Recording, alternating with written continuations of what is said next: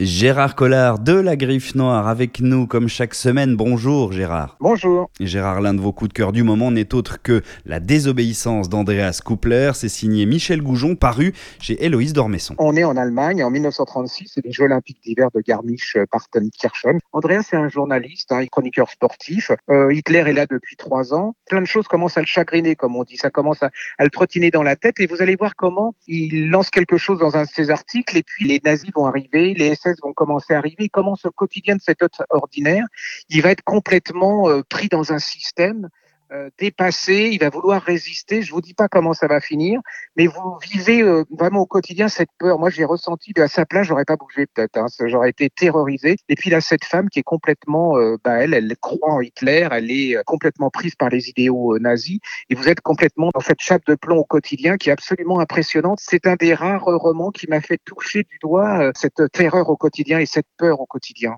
Et puis on parle aussi de la presse, voilà qui à l'heure euh, des fake news et autres euh, lanceurs d'alerte résonne encore plus, j'imagine. Absolument. Et puis c'est euh, le pouvoir, c'est-à-dire cette peur sur les journalistes. C'est plein de sous-entendus au début, puis ça devient de plus en plus important. Il y a plein de fake news aussi à travers les informations des nazis. C'est vraiment impressionnant et c'est vrai qu'on peut avoir un parallèle avec notre époque. La désobéissance d'Andreas Coupler, signé Michel Goujon, paru chez Héloïse Dormesson, voilà qui devrait, et c'est Gérard qui le dit, vous séduire, voir le cas échéant, vous réconcilier avec la lecture. Merci Gérard et on se donne rendez-vous très vite. À bientôt.